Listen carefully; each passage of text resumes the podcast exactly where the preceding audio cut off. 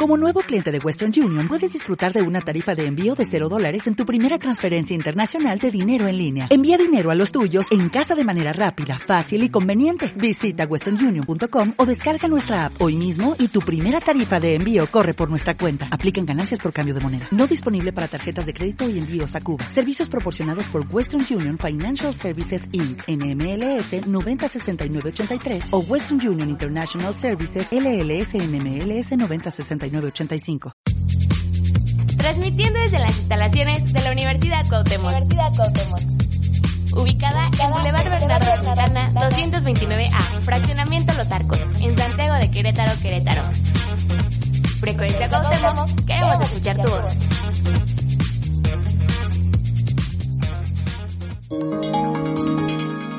Advertencia. Las opiniones emitidas en este archivo de audio no representan necesariamente la visión o criterio de la Universidad Cuauhtémoc Querétaro. Las perspectivas aquí expresadas son responsabilidad de los titulares del programa. Gracias. Ha llegado la hora de viajar rumbo a Qatar. Bienvenidos a su podcast donde podrán vivir la emoción que solo existe cada cuatro años.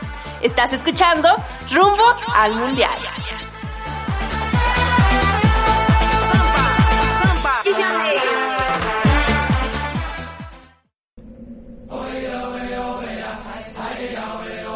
¿Qué tal amigos? Aquí de regreso otra vez en Rumbo al Mundial. Esperamos que les haya encantado el último episodio, que fue un tanto diferente.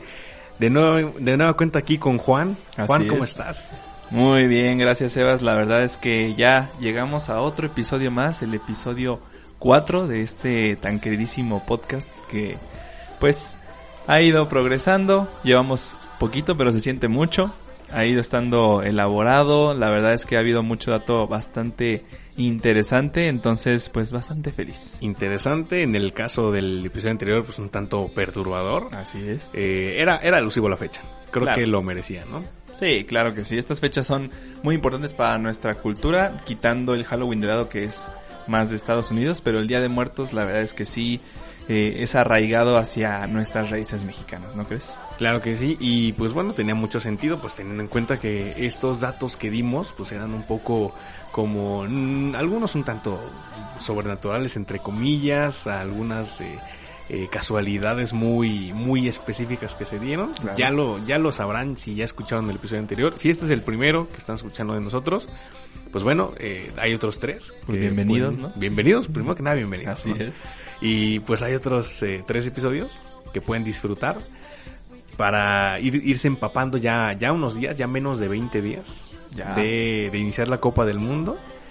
17 bellos días, nada más. 17, 17 días, entonces pues bueno, estamos, ya, ya se empieza a sentir la emoción. Vaya. Así es, la verdad es que la euforia del mundial cada vez está más cerca, cada vez se siente todo más, este, poder- ¿cómo podría decirlo? Más en- extasiado, por así decirlo. Y pues la emoción no se nos va a quitar. Este año, como les decimos, pues la versión del mundial va a ser ahora en invierno, por así Sí, es, sí es invierno, ya está sacando esas fechas invernales. Calendáricamente es invierno, Sí, pero, para, para Qatar no creo que sea muy invierno, por algo lo hicieron en estas fechas, para los que no sepan el mundial este se hace en noviembre debido a que el calor, el verano, normalmente cuando se hace estas ediciones del mundial es en verano. Este, pues en Qatar es de verdad el infierno, ¿no? Yo sí, creo. Sí, habían escogido Qatar, pero dijeron, bueno, temperaturas de casi 40 grados, un poquito más No. arriba. Híjoles, es como que no es la mejor opción para llevarlo a cabo. Lo movieron a, a noviembre, diciembre, pero aún así, aún así, el calor está fuerte. De hecho, Bastante. eh, si no lo saben, en los estadios ya incluyeron como algunas eh, ventilas de aire acondicionado, tanto los- en cancha. Los como- primeros, ¿no? Sí, sí, de hecho, en, creo que no hay estadios como tal que tengan, Tengan aire acondicionado para todo. Para todos, porque es tanto en cancha como en gradas, debajo de los asientos hay como, como estos Como eh, ventilaciones, que se van a estar encendidas eh, a la duración del partido, Claro. pero pues van a hacer un, un paro. Exacto. Un paro porque con esas temperaturas de, ¿qué te gustan? ¿35 grados algo así? No, es que no se puede. La verdad es que es pesado. Si de por sí la fatiga ya va a venir bastante intensa para los jugadores que vienen, pues algunos a mitad de temporada. Para el caso de México, pues vienen ya este, terminando la liga. Eh, pero pues la verdad es que sí, sí es pesado, por algo se hizo de esa manera. Es como les decíamos una tecnología ya para esta edición porque los, los, muchos de los estadios fueron o reconstruidos porque ya tenían como tiempo sin uso o fueron como este modificados o creados hubo hay uno hay un estadio que está hecho de puros contenedores de, de barco este que el plan es que se arme y después del mundial se Se desarme. desarme. Donde México va a debutar, por cierto. Así es. Ante Polonia. El, eh, ¿qué fecha llegamos? 22, ¿cierto? El día 22. 22, de 22. noviembre estamos debutando ante Polonia en el estadio, eh, ahorita les damos el nombre, pero es se los damos. ese estadio que está construido a base de contenedores. La verdad es que esa sí fue una idea bastante buena, ¿eh? bastante buena, bastante, bueno, vamos a poner entre, entre comillas ecológica para reutilizar pues estos contenedores que si no tienen el dato pues, eh, pues ahora saben que se usan una vez, tienen de, de vida útil un, un transporte y muchos Ujú. pensarían, bueno, vamos a reutilizarlo por ciertas cosillas legales y, y temas de, de transportación internacional, pues nada más lo pueden usar una vez y pues de ahí mueren. Así es. Pues les dieron un segundo uso en un estadio, se puede armar, desarmar, pero Sí, así es, es bastante eficiente. La verdad es que como les venimos diciendo, pues estos estadios son este la novedad para, para esta edición. Tienen nombres bastante complicados. Este, este, por ejemplo, si no me estoy equivocando, porque aquí dice que se llama Estadio 974. eh, eso mismo. sí, tiene un, un nombre de un número. Sí tiene nombre muy nuevo. Pues sí, ¿no? Sí. Pues es que los demás sí tienen nombres como de alguna persona este, espe- en específico de la historia de, de Qatar. Sí, o Pero- ajá, un nombre como que representa algo, ¿no? Claro, sí, un nombre tal cual de, de- de esa cultura. Pero este se llama Estadio 974. Este, vaya, fue inaugurado el 30 de noviembre del año pasado. Y tiene una capacidad de 40 mil personas. Sí, es el estadio donde la selección mexicana va a debutar ante Polonia, la Polonia de de Lewandowski. Así que, pues bueno, esperemos que nos vaya bien. Y pues Así ya es. empezando con esta emoción. Este episodio es especial. bueno. Muy especial. Este episodio está muy bueno porque Como todos, aquí ¿no? Todos están buenos. Claro. Todos están buenos. eh, no, no vamos Pero cada decir- vez va Pero cada vez mejorando. Exactamente, Así vamos es. mejorando y vamos subiendo. ¿eh? Este es muy especial porque si el pasado les gustaron las eh, historias, los datos curiosos, aquí van a sentir casi casi que ustedes están en medio de la acción. ¿Por qué? Vas a, vas a preguntar tú por qué, ¿no? La cosa aquí es que les traigo, ahora sí que a través de la historia, ciertas narraciones de goles que marcaron la historia de la Copa del Mundo, que hicieron, eh, ahora sí que vibrar a la gente, vaya. Algunas las reconocerán, algunas son, son históricas, y hay algunas que quizá no son tan conocidas, pero a mi criterio y mi consideración, creo que entran dentro de las mejores narraciones de- del mundo en general del fútbol. Mm, Por cuestiones de tiempo, pues no podremos meterlas todas, porque son Claro. muchísimas. Sí, sí, no, son bastantes ediciones y como dices, ¿no? O sea, quizá muchos no las conozcan. Tal vez las más conocidas que podrían ser de ciertos comentaristas mexicanos que por ahí conocemos. Exacto. Este, pero en realidad otras para los conocedores más entrañados del fútbol, pues sí son narraciones históricas, ¿no? Entonces por algo están en esta, en este top que pudo haber hecho Sebas, que tuvo el tiempo de, de organizar. Entonces, pues estoy emocionado de escucharlos porque yo tampoco le venía diciendo a Sebas, oye, ¿y, y cuáles son? Y me decía, espérate, espérate, sorpresa. sí. ¿eh? No, no, pues quiere spoiler el chavo. Puras ¿no? reacciones auténticas. Reacc- Exacto, reacciones auténticas. Así como también esperemos que ustedes digan, ah, no, no me acordaba de este o ah, está muy buena. Claro. Que se emocionen también, porque hay algunas que son muy emotivas. Hay unas en especial, dos que son muy emotivas, ya llegaremos a ellas. Pero pues vamos a empezar por una muy, muy conocida. Y es, voy a darles un poquito de contexto antes de que escuchen la narración. Y después discutimos un poquito, pues Ujú. cómo, cómo vivimos, alguna anécdota o algo así que podemos tener de, de la narración o algún comentario. Y esta primera narración es de Brasil 2014 en el partido de fase de grupos de México contra Croacia.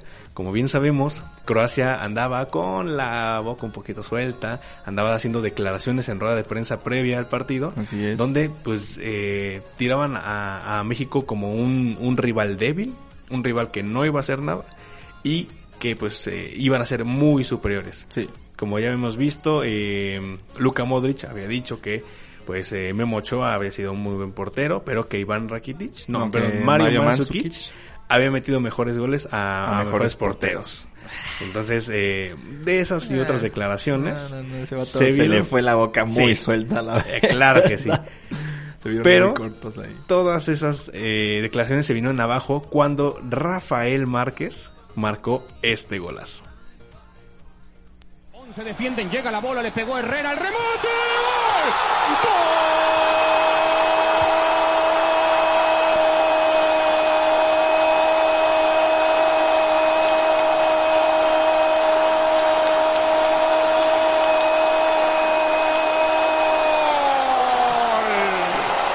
¡De México! Apareció Rafael Márquez. No fue con la derecha, no fue con la izquierda, fue con la cabeza. Este es el otro, el otro campeón, el otro boxeador, el otro que tiene pegada. El hombre- Bueno, como acabamos de escuchar, Rafael Márquez Qué mete un gol de cabeza de un tiro de esquina. Y pues es ahí donde a, a los croatas se les cae la noche encima. ¿Cómo es posible que México, el rival que tanto hemos despreciado, nos mete un golazo gracias al Kaiser que se abre esta cuenta de este partido que terminaría 3 a 1, dándole a México el pase y Croacia de regreso a su casa? Así es, un golazo y una goliza de paso. Este, la verdad es que si pueden, ahorita les estamos pasando los audios, pero si pueden vean tal cual la imagen, Sí, el sí. video, porque es muy diferente. O sea, la manera en que Rafa siempre que celebra se agarra la playera. La playera y... es, exacto, es, es de verdad algo que, que vamos a, a siempre apreci- apreciar del Kaiser, que es histórico. Pero esa manera yo recuerdo cómo salta. O sea, le, su- le supera a jugadores que los croatas son muy altos. Y sí, europeos que son bastante altos. Muy altos. Y Rafita se elevó. Rafita saltó, de verdad, esa, esa repetición de verdad, cómo le gana, no sé, no me acuerdo qué defensa era, pero todos eran altos, eso sí lo voy a confirmar. Así que se eleva en los aires Rafita Márquez y mete un golazo de verdad, pues mágico para México, la verdad. Sí, se abrió la cuenta, la esperanza. Yo recuerdo muy bien este partido estarlo viendo en, en la escuela en su momento, en secundaria. Y pues era. Veníamos hasta todo el mundo como que muy calientes del, del, de las declaraciones, como ya mencionábamos, ¿no? Entonces, estamos esperando ese momento y lo puedo decir eh, con seguridad, es fácil de los mejores partidos que México ha dado en una Copa del Mundo. Así de es. los mejores. Así es, la verdad es que, que yo qui- quitando de los más recientes, porque hay bastantes partidos muy buenos de México, pero quitando de, de, de los años pasados, me voy a ir desde exactamente ese mundial, el de México-Holanda, la verdad nunca he visto una selección tan poderosa como esa, y fue una construcción de lo que se vino viendo desde Camerún que iban flojos, luego en Brasil se, contra Brasil se, se Sí, agarraron una enorme todo. confianza, y con Croacia fue la definición de todo eso. La verdad es que a mí me impresiona bastante en ese partido y después del de Croacia venía el de Holanda, que es donde les digo que ya de plano se veían muy solidificados a excepción de las injusticias que sucedieron en ese partido por el no era penal, pero en realidad fue un tremendo golazo el de Rafa Márquez. En general los, los goles de Rafa Márquez siempre son históricos. Siempre han sido muy buenos, exactamente. Y pues bueno, eh, pues pasamos del golazo de Rafa Márquez a uno de una categoría mayor. O sea, vamos a dar un salto grande. Y es que en el marco de la Copa del Mundo de Sudáfrica 2010, como sabemos, los finalistas fueron la España, la Furia Roja y eh, la Naranja Mecánica, como se le conoce, a Holanda. Así es, los Países Bajitos. Un partido bastante trabado que tuvo que llegar hasta los tiempos extra para definirse. Este gol particularmente es muy lindo ya que se construye desde de, de- de lado a lado. Es una obra de Es arte. una obra de arte. Es Viene, una obra de arte. viene de un de un ataque de defensa de Puyol, me parece perfectísimo para que se lleven el balón por banda, lo atraviesen a través de medio campo, pasa prácticamente por media plantilla española Claro. para terminar en las botas de el grandioso Andrés Iniesta, que metería este golazo acompañado de esta grandísima narración española. Intenta irse, se va Navas, vamos que se desmarca Torres, el mundo contra Navas que tiene ahí velocidad para ir, consigue enviar la pelota para el tacón de Iniesta, llega Ses, aparece de nuevo Navas que se desfonda, entrega el balón para Fernando Torres, prepara el centro, la pide Iniesta, el rechace para Ses, Ses para Iniesta, no hay fuera de juego, vamos Iniesta, ¡Gol! ¡Gol! ¡Gol! ¡Gol! ¡Gol! ¡Stamford Bridge! ¡Gol! El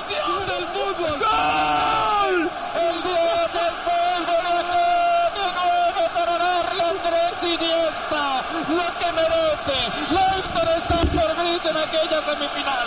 Lo acaba de hacer Johannesburgo para darle a Andrés Iniesta todo lo que merece. El recital de fútbol que ha en el terreno de juego ha sido para enmarcar. Y Andrés Iniesta acaba de darnos el Mundial. La Copa del Mundo que se viene para España. Andrés Iniesta de volea acaba de marcar en la segunda mitad de la prórroga cuando apenas quedan tres minutos y España entera vibra y salta de alegría porque Andrés Iniesta, el mejor del partido, el mejor del mundial, nos lleva la copa. No, no, no. Bárbaro. Estuvo increíble, ¿no? Eh, ahora aquí es donde decimos que recomendamos bastante que a pesar de que estamos trayéndoles la narración aquí para que la escuchen y sientan la emoción, lo complementen con el video. Sí. Busquen el video del gol de Andrés Iniesta y van a poder ver cómo se construye ese gol desde eh, la portería española. Atraviesa todo, toda la banda derecha. Con Jesús Navas. Con Jesús Navas, exacto, pasa por el niño Torres, Andrés Iniesta le Cés da Fábregas. Don Taco. Cés Fábregas, de hecho, salva el balón de un rechace de la defensa holandesa y es un espacio casi, casi Mínimo. mínimo en el que Cesc da el pase como si, como si estuviera construido así milimétricamente Sí. gol. De verdad parece que, que estuvo ensayado.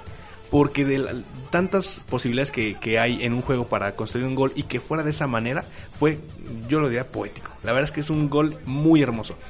Si pueden, busquen en YouTube, como le decíamos, el, el gol. También incluso hay una narración por ahí de Televisa muy buena. Pero nada mejor que la narración española de, de los que vivieron como tal de su país el campeonato del mundo.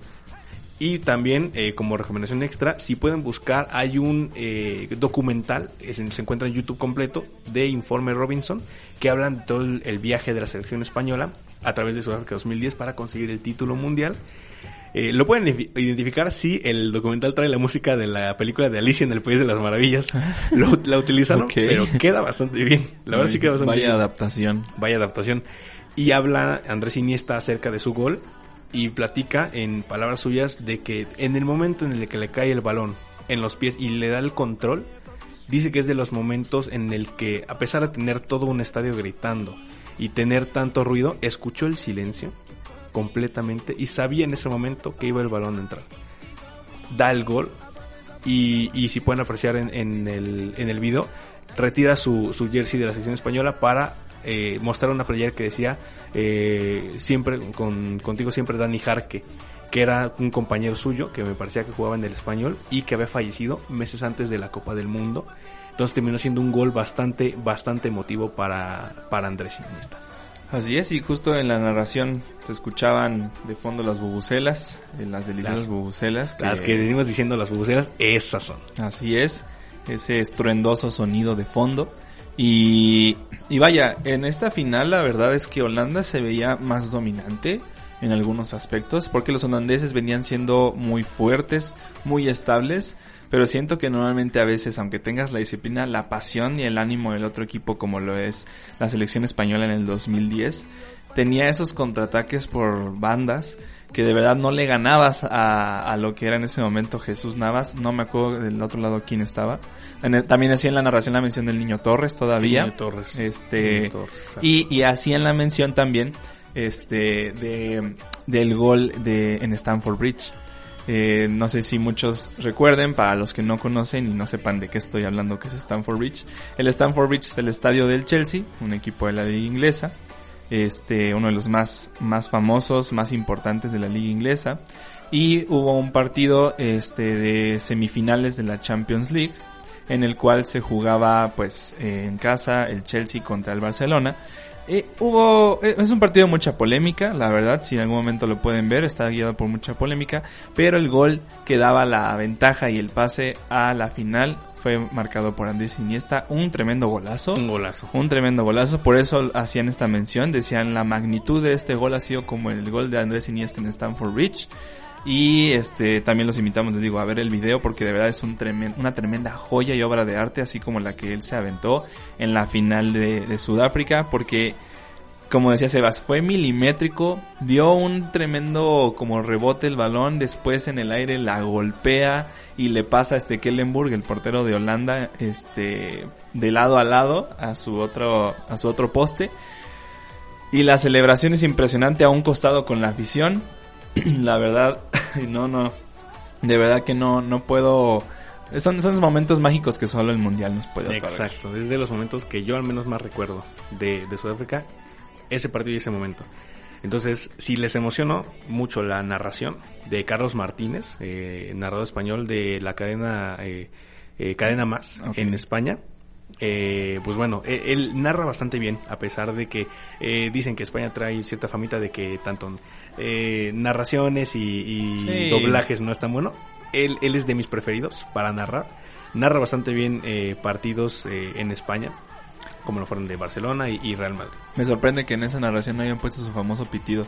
El- Sí. Es que normalmente, para los que no sepan también, en los partidos de España, en, el- en algunos partidos que puedan buscar más viejitos, busquen un clásico, tal vez Barcelona-Real Madrid, este, por ahí de 2010, un año en el cual se usaba mucho ese formato.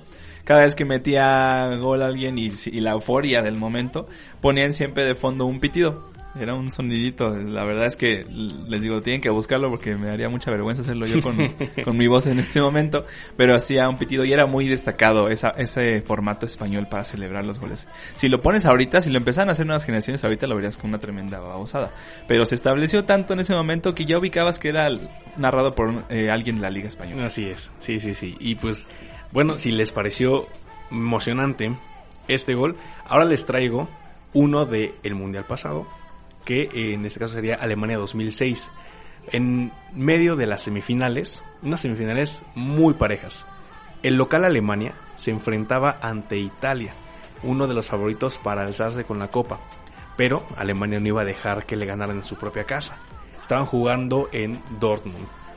Y pues tras un partido muy cerrado llega al minuto 90. Nadie quería ceder. Pero ¿qué pasó? Al, al 90 más 1, Fabio Grosso, tras una asistencia de Andrea Pirlo, se aventó un golazo que con esta narración de TV Azteca, me parece que es una que no es, aunque no es del país de origen Italia, es muy, muy emocionante. Así que escuchémosla. El tiro de esquina de Del Piero. Materazzi va, también Gilardino, la tiene Pirlo, la tiene Pirlo, la tiene Pirlo, se le cierran los caminos. Habilita Gattuso, ¡Gol!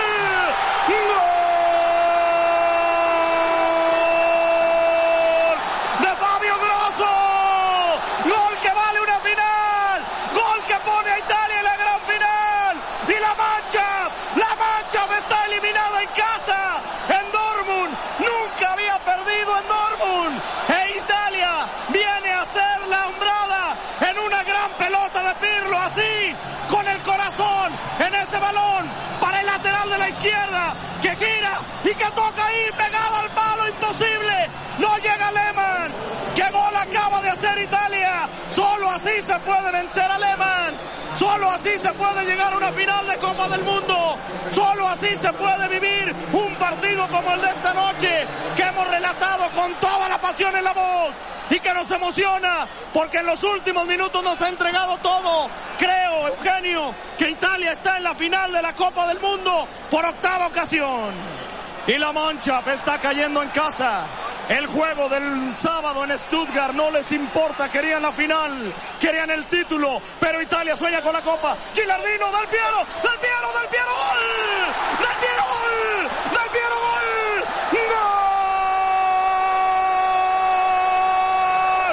y a soñar, y a soñar Italia con levantar la copa. ¡Qué manera!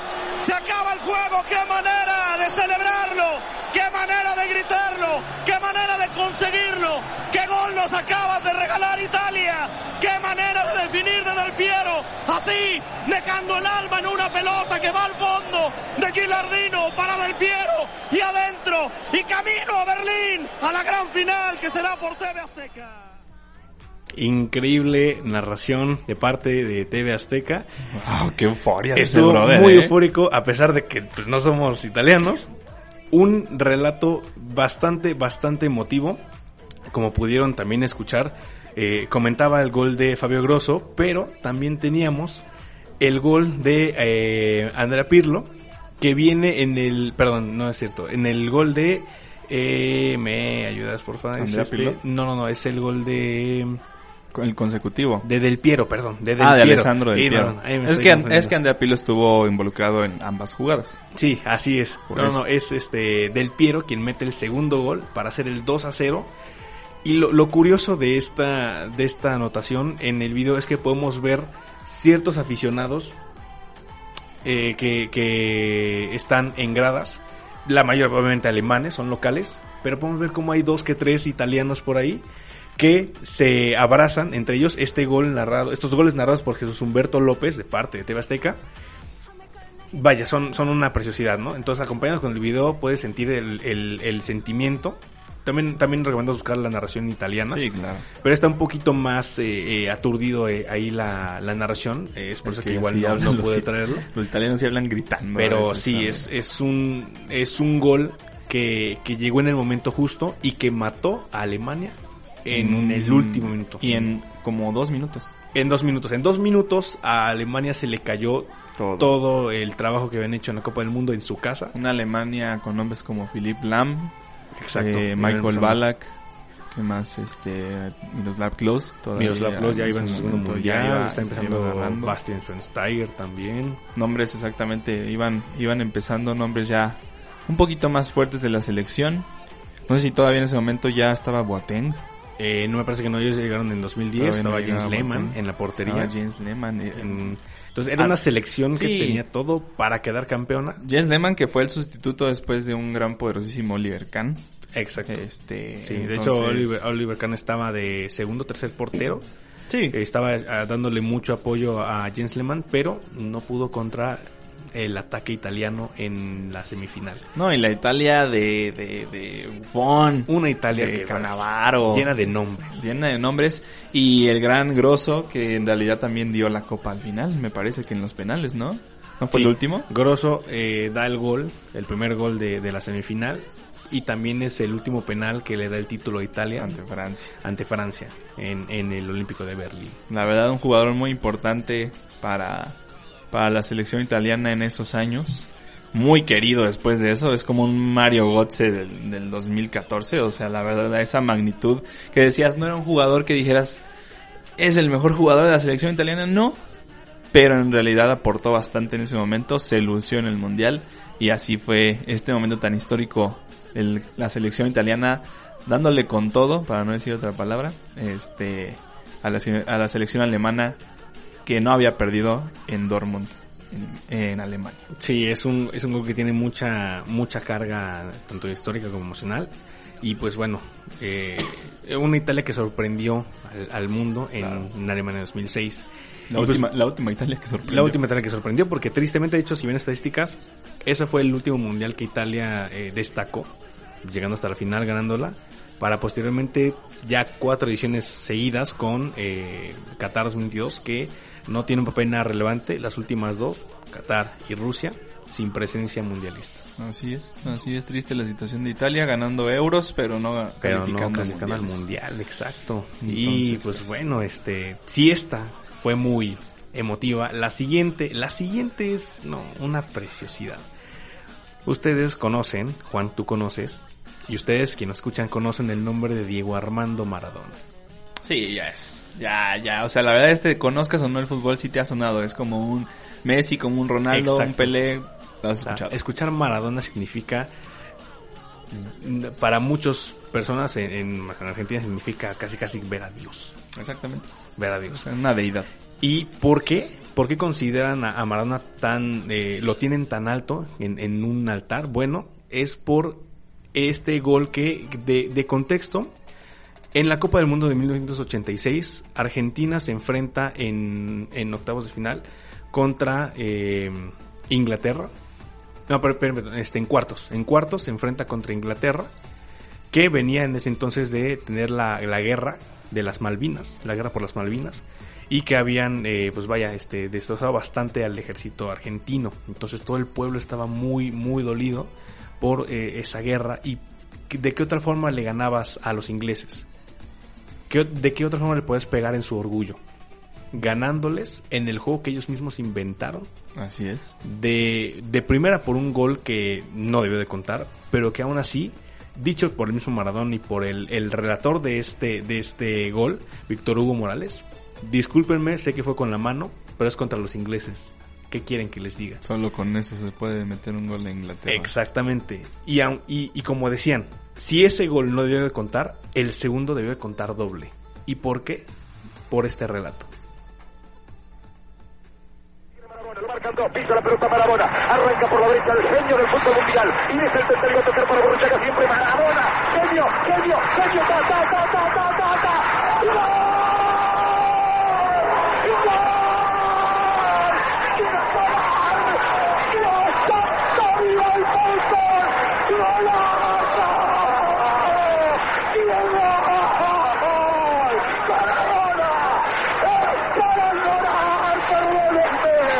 Maradona en la corrida memorable, en la jugada de todos los tiempos, barrilete cósmico, que te planeta viniste para dejar el cabinetante inglés, para que el país se opulle apretado, gritando por Argentina, Argentina 2, Inglaterra 0, Diego, Diego, Diego Armando Maradona, gracias Dios por el fútbol, por Maradona, por esas lágrimas, por este Argentina 2.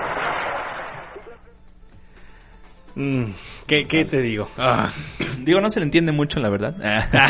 no, la verdad, un poco, digo, eran otros tiempos. Este, de por sí a los argentinos a veces no se les entiende mucho. Este, pero, pero en realidad este, este, esta narración es, es que son especialistas también para narrar los argentinos. Eso sí no lo voy a negar, no lo voy a negar. Este, entonces en este aspecto sí, para ese tiempo, para esa selección, para el mundial en donde estaba sucediendo, pues fue otra, otro día mágico de mundial. La verdad, como los que hemos estado, pues comentando ahorita, ¿no? Así es, ¿no? En, las palabras de Víctor Hugo Morales, eh, él dijo, en cuanto tomó el balón, Diego Maradona en, en, eh, mitad del campo, algo me decía que iba, iba a acabar en gol. Y si no pudieron, o si no han visto ese gol, de verdad sí búsquenlo, porque a pesar de que la narración es muy emotiva, sí ves cómo es que Maradona se lleva el balón desde mitad de cancha, llevándose a cuatro o cinco defensas de, eh, ingleses, o sea, en, en, en experiencia suya, eh, o sea, Maradona dijo, me patearon y me rompieron el tobillo, pero ni, ni de loco iba a dejar de correr hasta que el balón entrara. Vence a, bueno, dice que Peter Shilton, el portero inglés en esa selección, sale abierto de manos para tapar por donde sea y ve un hueco en su lateral y que ahí fue donde la tiró, ya con su tobillo vencido y nada más ve cómo entra el, el, balón. Dice que ni siquiera se olvidó del dolor en su tobillo porque de, de la forma que había sido le había metido otro gol a Inglaterra. Termina el partido 2 a 1 favor Argentina y se vuelve una fiesta nacional. A pesar de que el título eh, del mundo se queda con Argentina, el momento más destacado y el momento que más se recuerda de Diego Armando Maradona es este gol, el gol del siglo. ¿Por qué? Porque es, es a, a pesar de, de lo que decíamos del contexto histórico de Argentina contra Inglaterra, es Maradona tomando el balón y llevándose a tres cuartos del equipo inglés, o sea, dejándolos atrás, dejándolos humillados, y a pesar de que el portero ya lo había achicado, logra meter el gol de una forma u otra. Y el relato de Víctor Hugo Morales representa lo que todo argentino sintió en ese momento.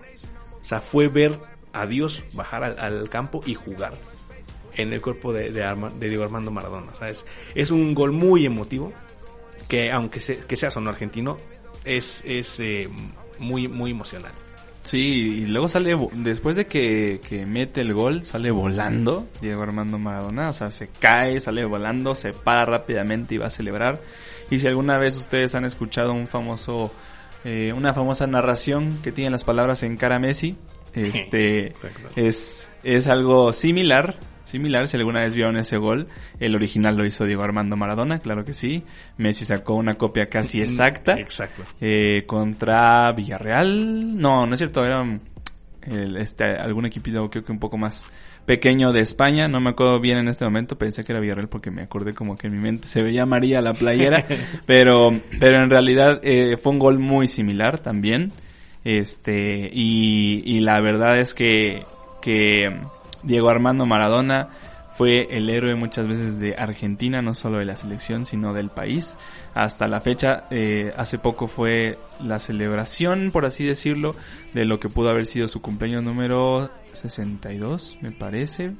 Este, hace unos días, de hecho, para los seguidores de la Liga Mexicana, que saben que ah, este, el fin de semana pasado se coronó Pachuca campeón, eh, el portero de Pachuca, Oscar Ustari, dedicó este campeonato y la victoria de Pachuca a el Diego, como le dicen, ¿no? Entonces, pues para que sepan, es así de importante, va a seguir siendo importante, te guste o no Argentina, te guste o no Diego Armando Maradona por lo polémico o lo que sea, pero sigue siendo dentro de la cancha, sigue siendo hasta la fecha historia y de los más importantes. Así es, ¿no? Y, y como, como, como datillo para acabar con, con el gol de Maradona, pues nada más que, que recordar su, su mítica frase, ¿no? O sea, yo me equivoqué, pero la pelota no se mancha.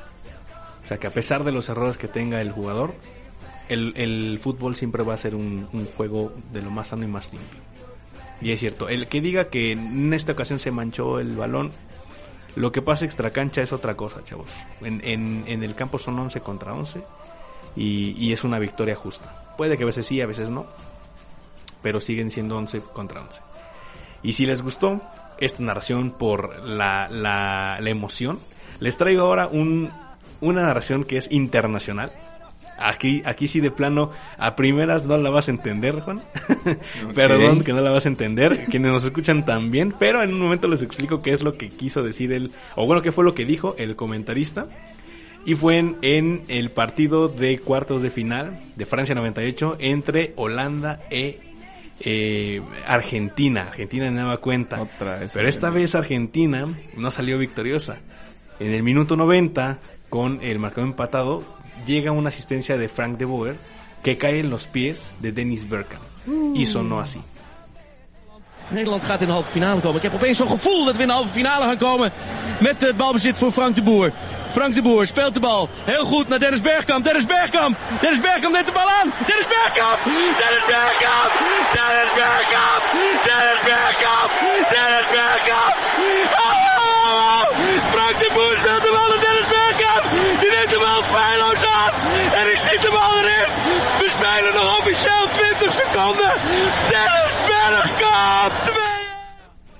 Como pudimos escuchar, la emoción a flor de piel de parte del comentarista Jack Van Gelder, que eh, inicia eh, dando un, pues ahora que el relato de lo que estaba pasando en el partido, minuto 90, Frank de Boer trae balón por mitad de cancha, pase largo que cae a, a pies de Dennis Bergkamp, control en el área y como escucharon empieza a repetir el nombre de Dennis Bergkamp una y otra vez tras haber sido un, un control espectacular y un remate al, al segundo poste de, del arquero argentino y gol que les daba la victoria a, Holanda sobre Argentina para pasar a semifinales.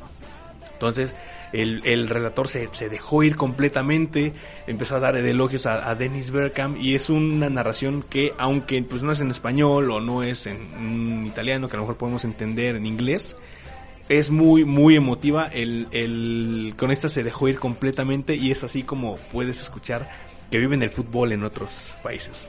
Así es, yo cuando, yo la primera vez que había escuchado esta narración, porque la verdad, pues sí, no entiendo este holandés, este, pero la primera vez que la escuché, yo pensé que decía There is Bergkamp. O sea, ahí está Bergkamp. Exacto. ¿Entiendes? Este, pero pues cuando yo dije, ah, se llama Dennis. Sí. Con razón. Pero Dennis Bergkamp, para los que no saben, jugador del Arsenal, eh, en esos tiempos era un, de verdad una joya. Yo creo que al nivel, no sé si podía compararlo a un Ronaldo, fenómeno. Estaba muy pesado Dennis Bergkamp, la verdad.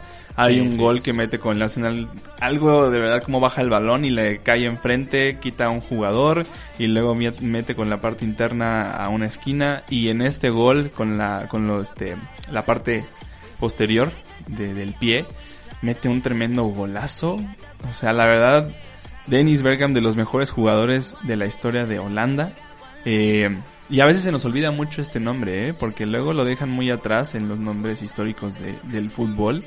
Eh, sí tiene ya bastante tiempo, pero no se les puede olvidar el nombre de Dennis Bergkamp porque también, pues de ahí salieron, recordemos que de Holanda salieron nombres como el de Johan Cruyff, este, ahí estaba De Boer en ese momento también, que también es otro histórico de Países Bajos.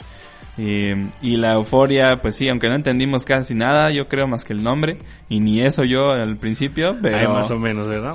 pero de ahí en más, pues se sentía la euforia La este, y la emoción que solo en un mundial ahora le tocó. A Ita- digo a Argentina, perdón. Ya veníamos hablando de que Argentina venía dándole a todos y ahora le tocó Ya le dieran a tocó. Argentina. Sí, ya, ya era su hora. Les tocó ser vapuleados, esta vez por Holanda.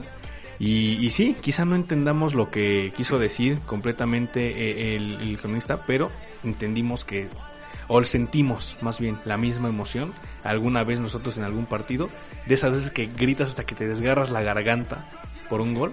Este fue un, caso en el que aunque no hablemos el mismo idioma, aún así sentimos lo mismo por el fútbol. Como decíamos, ¿no? Frank, Frank de Boer y Dennis Bergkamp, históricos del Ajax. Parte del, Ajax que consiguió hasta el momento la, su última Champions, en el 95 me parece, 95-96, de la cuarta Champions League del Ajax. Ellos son parte de esa generación y hasta el momento pues nadie más la, la ha podido conseguir para que vean qué calidad de jugadores tenía, sí han seguido teniendo, vaya, pero han sido jugadores que han destacado muchísimo y que se han quedado marcados en la historia del fútbol, no solamente de su selección, sino en general en clubes también. Y pues bueno, ahora volvemos a repetir eh, concursantes en este listado. Vengo a traerles ahora un gol que más que nada eh, pues fue un, fue un penal. Igual en una instancia importante, semifinales de Brasil 2014, Argentina contra Holanda. Argentina después de 28 años acercándose a una final, después de 24 años me parece, acercándose a una final de nueva cuenta, sí, 24 años, sí, es su última final Italia Sí. 90, sí, eh, acercándose a una final de nueva cuenta tras 24 años y solo estaban a un penal de lograrlo. Ya habían detenido dos penales previamente y todos los que metió Argentina ya habían entrado, solamente necesitaban un gol más. ¿Cómo sintió el pueblo argentino este gol? Fue de esta manera. Frente a Silesen. Vamos, Maxi. Vamos por la final del mundo. Vamos, Maxi. Por la final del mundo, Maxi. Vamos, Maxi. Maxi.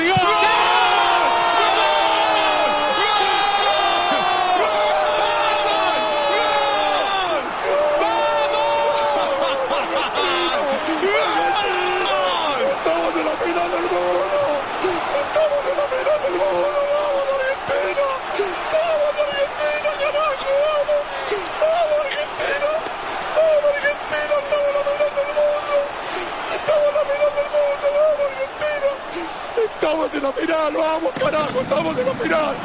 Vamos, Argentina. Vamos. Vamos todavía, Argentina, viejo nomás. Vamos, Argentina, el domingo con Alemania. Vamos, Argentina, el domingo con Alemania. Vamos, carajo. El domingo con Alemania. El domingo con Alemania. Vamos, Argentina. toda la emoción en la voz de Pablo Giralt, este cronista argentino, que es el más destacado porque a pesar de que hubieron otras narraciones como de también de, de Mariano Clos, muy muy conocido, esta en específico es muy muy recordada por toda la emoción que termina sacando el queridísimo Pablo tras el gol de Maxi Rodríguez, el último penal que necesitaban para lograr el pase a la final de Brasil 2014 nadie está muy seguro si iba a pasar o no. De hecho, eh, Jasper, este, Casper Silisen, No era, si era Jasper Silesen. Jasper Silisen, no, no sí, estaba Tim- Jasper Silisen. no estaba Tim Krul. Tim Krul sí, pero él entró Pero en los penales Costa Rica, en ¿no? Costa Rica. Uy, muy mala decisión cuartos. haber dejado a Jasper Silesen. Dejaron a Jasper Silisen en las semifinales y no pudo atajar ni un solo penal, pero estuvo muy cerca de tenerle este penal a Maxi Rodríguez, pero la fuerza con la que lo pateó le ganó, le, le tiró las manos Y le rebotó en el y travesaño. le rebota en el travesaño. Entonces es la parte cardíaco cómo entra ese penal. Y pues, lo pudiste escuchar, Juan. Lo pudieron escuchar ustedes. Se, se quebró totalmente el queridísimo Pablo. Todo el sentimiento de llegar a una final de Copa del Mundo. Nunca lo hemos podido vivir. Ojalá que algún día nos toque estar en alguna semifinal y, y llegar de la manera en la que sea. No, no pido de la manera más agónica, pero de llegar de una forma u otra a la final de la Copa del Mundo. Así es como, como se escucha en español. Ojalá algún día nos toque también a nosotros. Tristemente, pues Argentina perdió esa final ante Alemania. Pero eh, para los, los récords pues, quedó eh, ese, esa, esa, esa narración, pues vaya, totalmente sentimental. Sí, la verdad es que ver a un Messi llorando en ese momento, una abrazando a Maxi en el suelo, este después de barrerse y celebrar.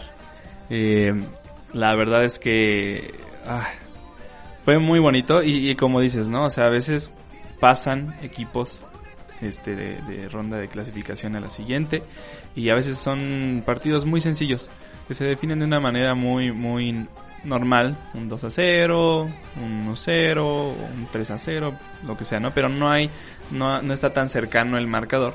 Y cuando son estos casos, más cuando son penales, porque de verdad los penales, son este, un volado. un volado, la verdad es que ahí gana quien sea. Si aguantaste todo el partido pero jugaste horrible, lo puedes ganar en los penales, no pasa nada.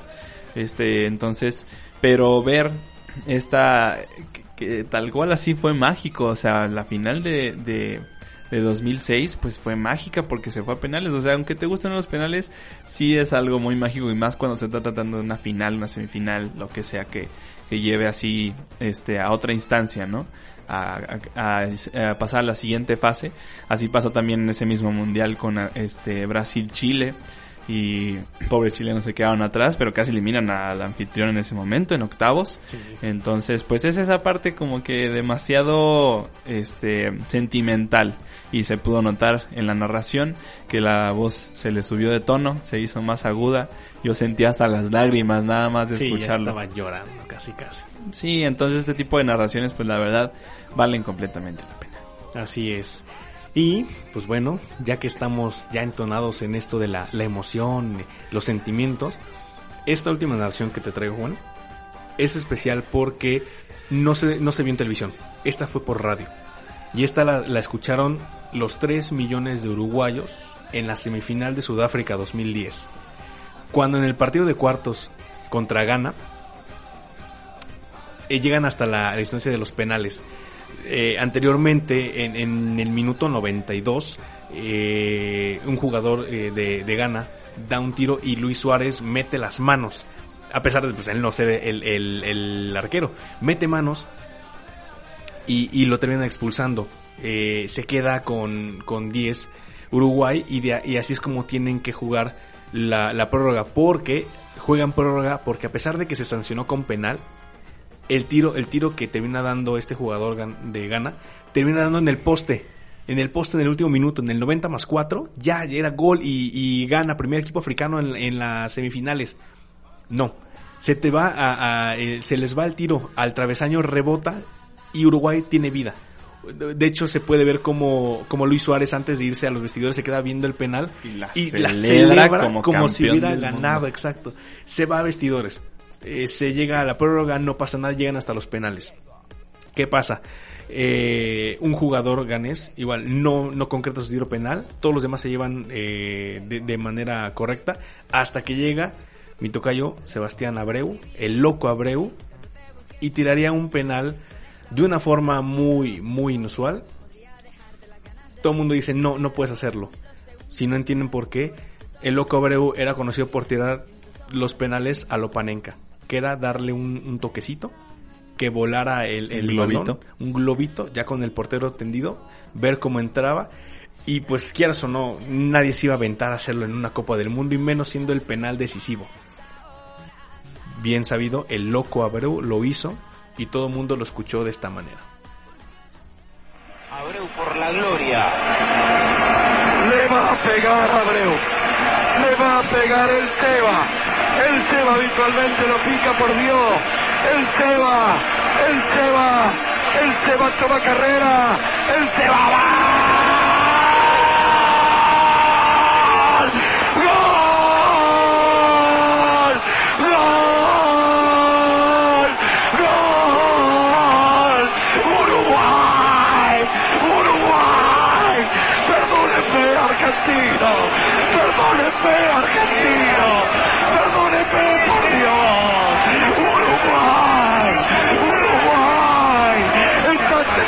mejores.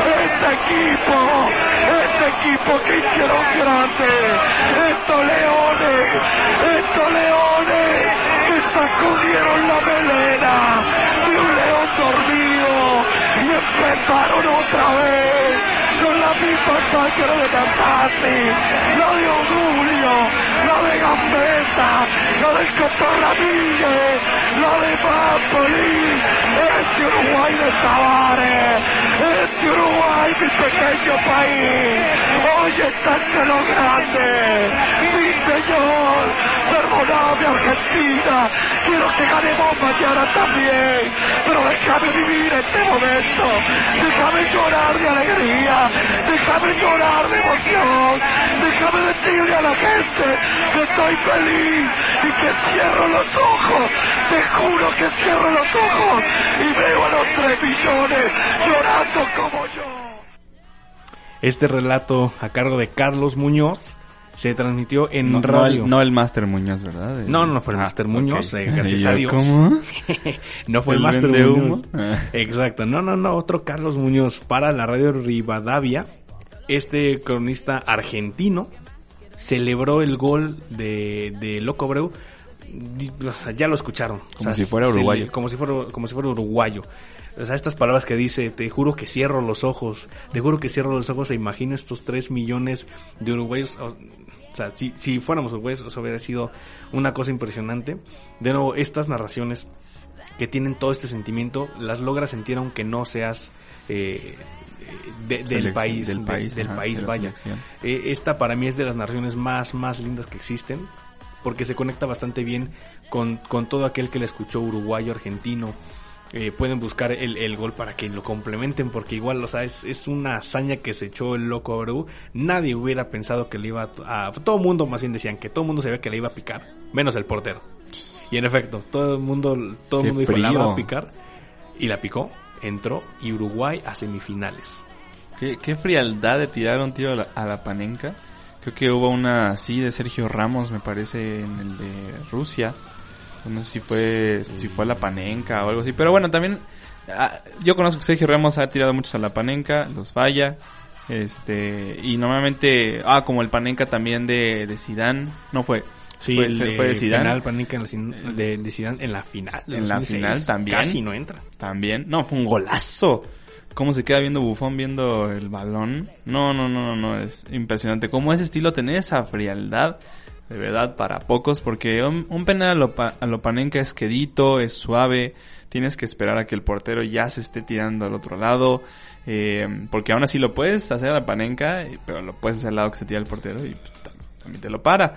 O sea, la verdad es que es muy, muy arriesgado, pero tener la frialdad que tuvo el loco Abreu en esa, en esa instancia de, de cuartos de final, pues la verdad es que la, literal es de locos, solo Sí. él, ¿no? Este, entonces, pues sí, la verdad es que ese partido fue una decepción. Para mí fue una decepción porque yo le iba a ganar en ese partido. Yo sí decía, yo quiero ver a los africanos llegar a, a- a semifinales. Hubiera sido histórico. Hubiera sido histórico, hubiera sido bellísimo. La verdad se lo merecían los ganeses, pero como decíamos, pues en los penales es un volado. Es un volado y la garra charrúa salió a, a dar la casta. Y pues Uruguay, ¿no? Una de sus mejores eh, participaciones en Copa del Mundo. Pues bueno, Juan, espero que esas narraciones te hayan parecido muy, muy impresionantes. Si dijeron por qué no hay de México, espérense, me las guardé para el siguiente episodio que es completamente de México. Ahí van a escuchar para que de verdad ahora sí sientan la emoción de escuchar cómo fueron los goles mexicanos en la Copa del Mundo. En el siguiente episodio los van a tener desde goles históricos. No voy a dar spoilers de cuáles, pero goles históricos. Claro. 86 por ahí, 94, 98. Y unos más recientes. Ya los estarán escuchando. Espero les, les guste. Pero bueno, eh, ya acabando con lo que son las narraciones. Continuamos con quiénes son los que nos vienen acompañando en esta Copa de Qatar 2022 de parte de los africanos, la CAF, y de los asiáticos, la AFC. Así es, ya pasamos de la euforia de la narración a un poquito más de datos, así como los- lo hemos venido manejando en los eh, episodios anteriores. Ya les hablamos de UEFA, ya les hablamos de CONCACAF, CONMEBOL y OFC. Y pues siguen los últimos dos restantes, que son la AFC, que es la de Asia, y la CAF, que es la de África. Eh, por ahí algunos datos importantes con la CAF. que es- destaca por ser una este, confederación bastante controversial en su manera de clasificar y de llevar a cabo sus rondas de grupos. Ahorita se los vamos a explicar bien. La verdad es que sí, me tomé un buen ratito para entenderla y traemos bastantes datos. Así que vámonos con lo de cada, cada semana en cuanto a las confederaciones clasificadas.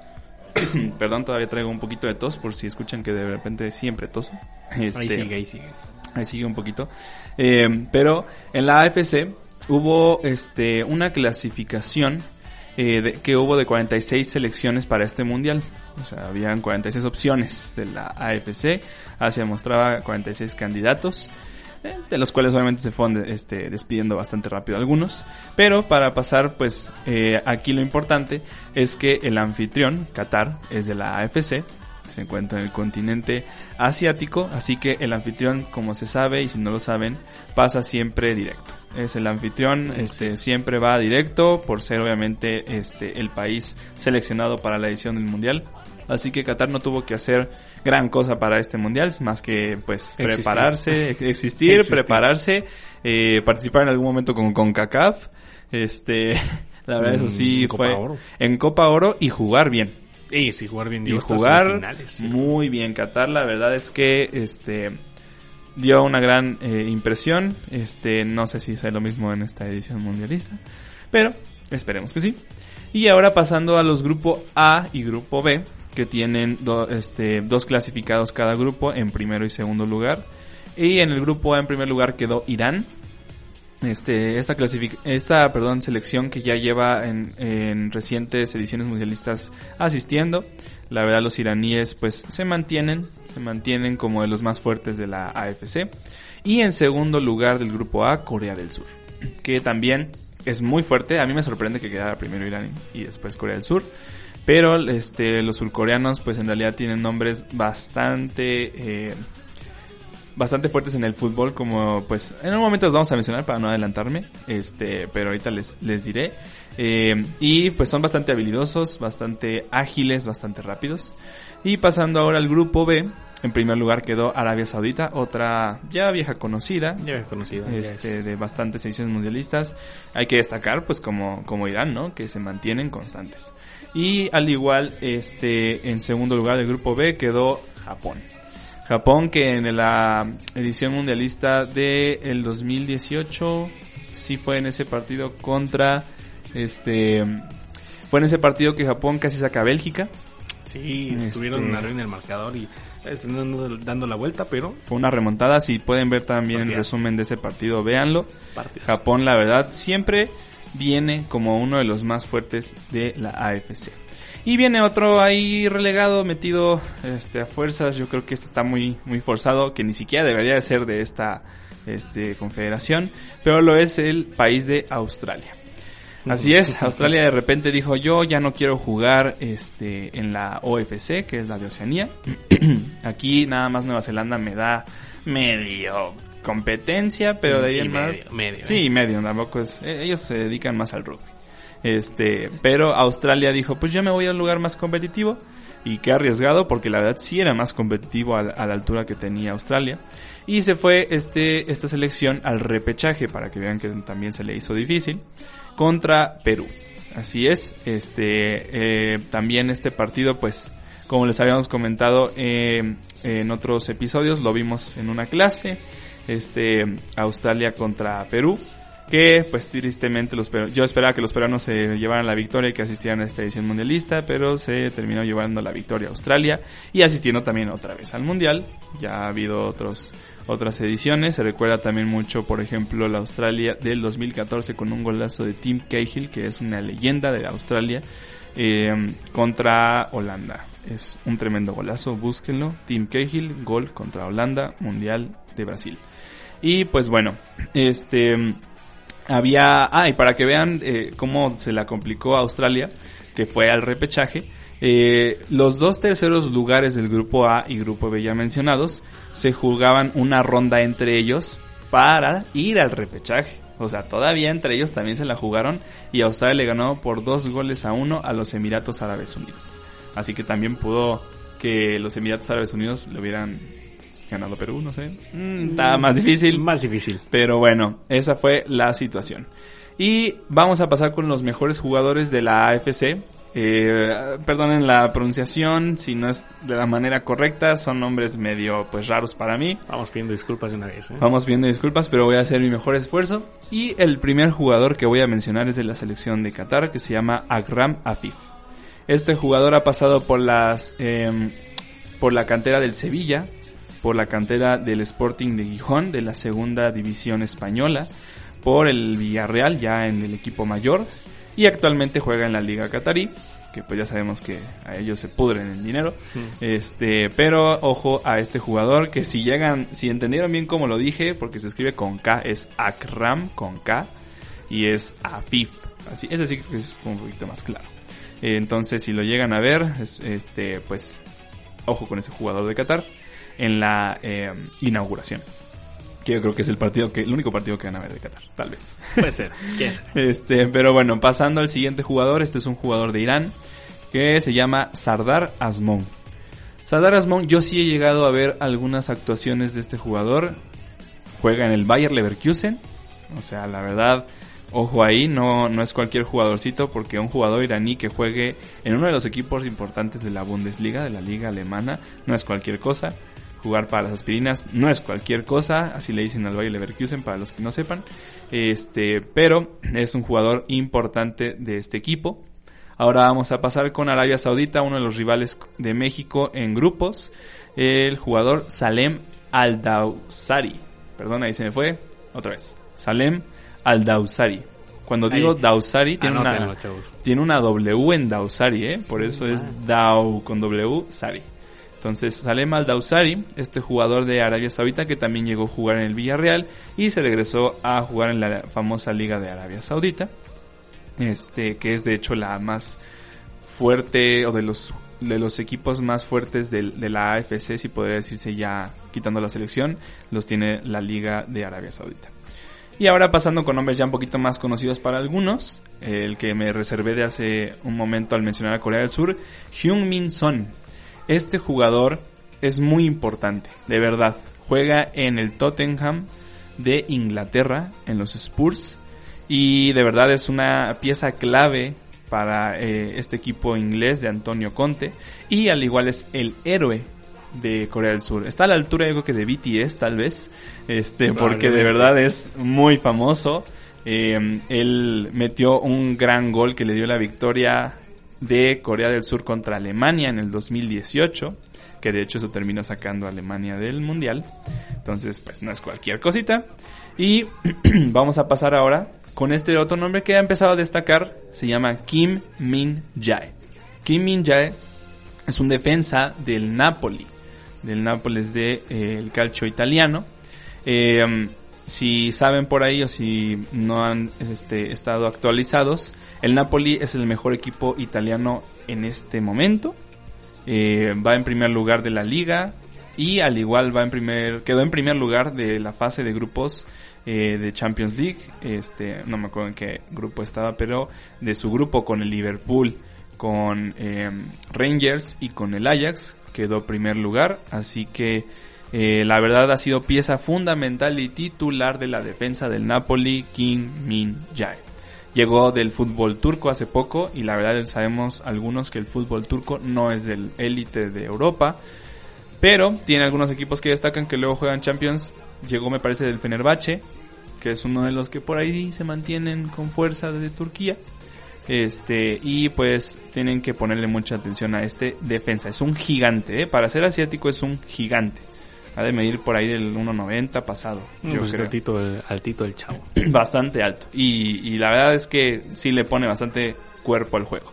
Y bueno, ahora pasaremos con los últimos dos, que son jugadores japoneses.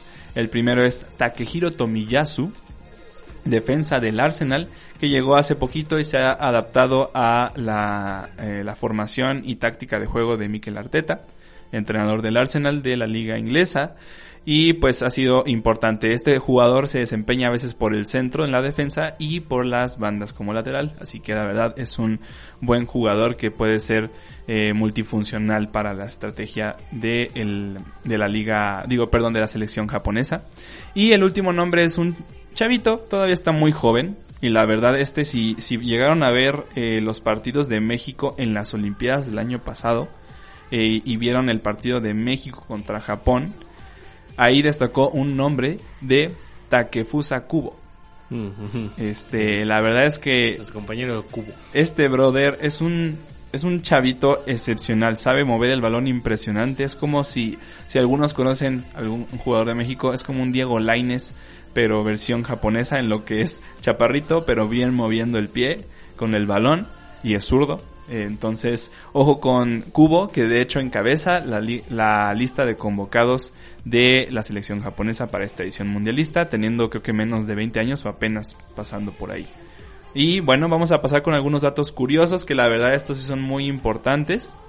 Digo, igual de importantes que lo que les acabo de mencionar, pero pues entre algunos datos que salieron por ahí es que eh, Corea del Norte ya no participa en esta confederación ya debido a ciertos temas, muchos sabrán cómo es la situación actual de Corea del Norte.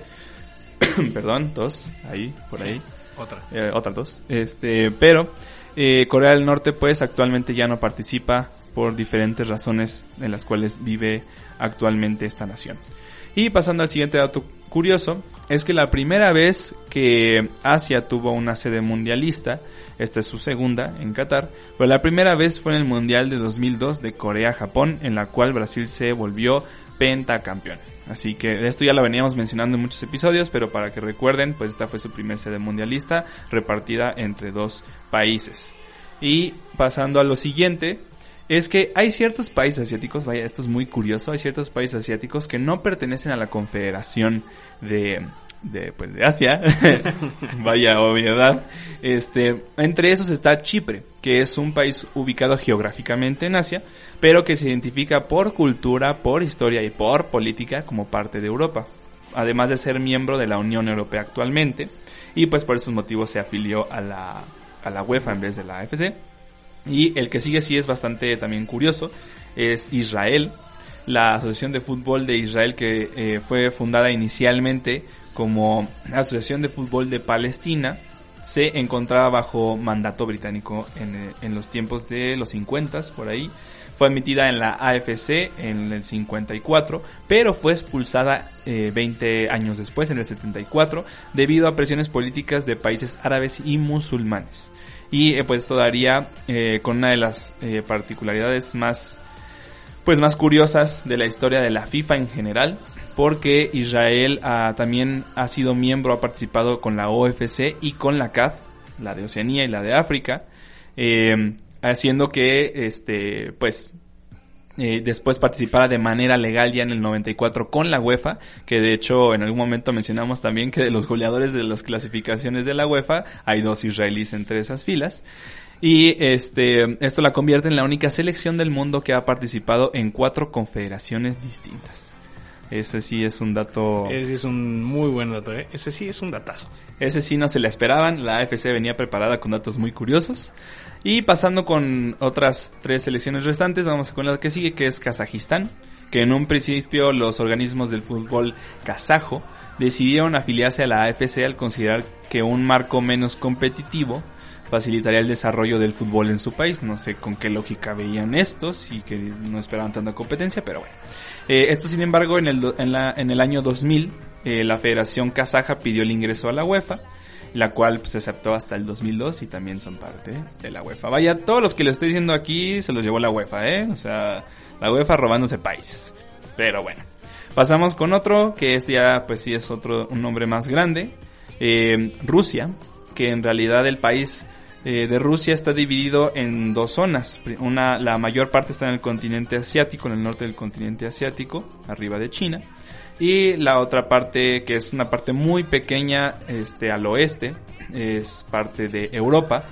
Pero pues se sabe que en la mayoría de las eh, competiciones de deportes, pues Rusia participa con los europeos o como parte de Europa. Entonces, eh, pues se consideraba más, aunque la mayor parte de su país son asiáticos o están en el continente asiático, pues ellos dijeron, no, yo estoy pegado a Europa porque ahí me conviene más por las, el nivel de la competición, ¿no? Entonces, pues así ha sido.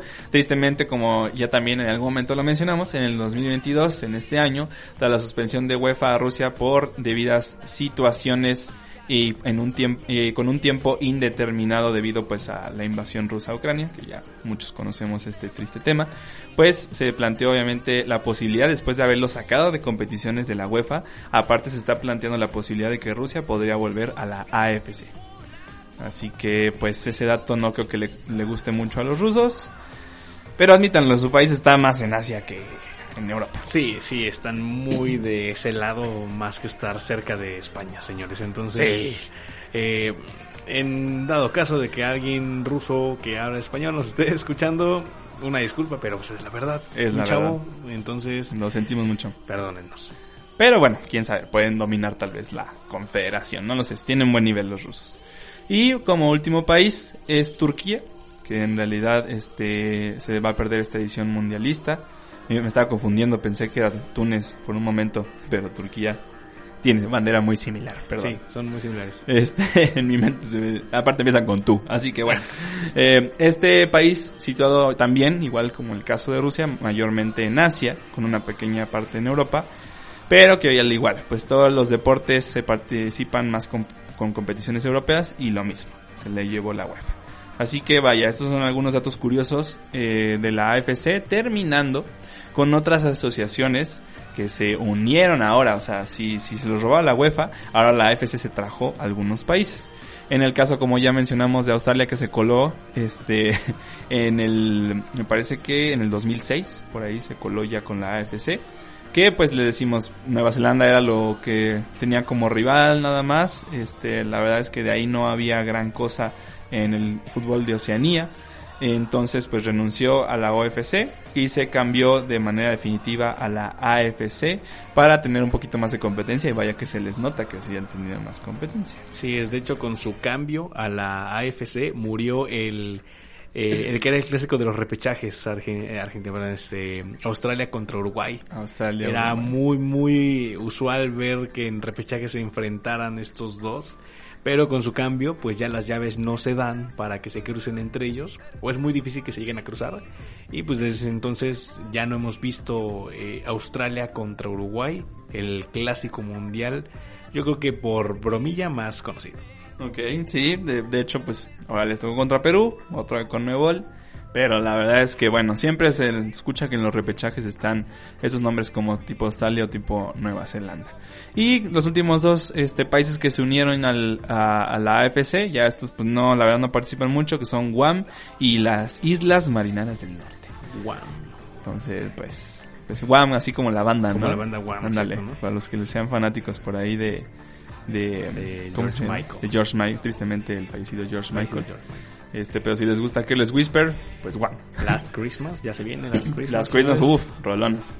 Pero bueno, vamos a pasar ahora con la CAF, que esta tengan paciencia, porque yo también intenté tener mucha paciencia, tuve que ver videos, tuve que hacer una recopilación de muchos datos, pero espero explicarlo de la mejor manera posible cómo funciona el formato de la CAF, debido a que obviamente esta confederación pues es de una de las regiones eh, tomando continente, este, sí, de continente, continentalmente más pobres del mundo. Así que eso ha implicado muchos conflictos dentro este, del país, influyendo que la política quema al fútbol, entre otras situaciones, eh, pues bastante lamentables que ha vivido este continente. Pero bueno, eh, primero voy a explicar, primero voy a platicar más bien las selecciones clasificadas. Al formato lo explicaré un poquito al final porque creo que es más rápido platicar las selecciones y los jugadores y los datos curiosos y el formato con, tenemos tiempo ya al final. Entonces, empecemos con las selecciones clasificadas, que es Senegal, Senegal en el grupo A, de hecho, este que va a ser, ah no, no, es Ecuador, se, se pensaba que iba a ser Senegal el que iba a debutar, ¿no? O Eh, Holanda, iban a ser en el Qatar. partido Senegal contra... eh, Qatar, ¿no? Con No, contra Holanda, el partido, inaugural. Holanda. No entendía por qué lo habían programado así. Nunca había pasado algo no así. había pasado, lo terminaron moviendo porque, hoy qué falta de respeto que no Al dejes al anfitrión, oye. hacer el partido inaugural. Aparte dicen, uy, es que no vende tanto, es que era más porque el nombre no vendía tanto. No vende más, no vende más un Qatar Ecuador que un Senegal Holanda. Pero, pero respeto al anfitrión, la verdad. Así que Senegal, eh, eh, como ya les iré explicando en un momento el formato, pero dejó fuera a Egipto debido a que hay como un partido que se tiene que jugar con otra selección. Aquí no tanto es como por el puntaje hasta el final, sino que más bien se juegan esas eliminatorias. Entonces, ahorita se lo explico, pero Senegal dejó afuera a Egipto eh, por vía penal. Este, debido a que pues eh, si algunos llegaron a ver ese partido o si no búsquenlo había una situación con los famosos láseres que luego la afición la verdad me da mucho asco que la gente haga eso, este que siempre hay un aficionado en la tribuna que está con un láser de luz verde dándole en los ojos al jugador que va a tirar el penal, un tiro libre, lo que sea. este siempre hay, hay situaciones así, en México se podrá ver muchas veces. Pero pues había esa situación, hay una imagen siempre de los mil láseres dando en la cara a un Mohamed Salah Ah, Mohamed Salah, sí. el mejor jugador de Egipto, pero Senegal se terminó llevando la clasificación al mundial.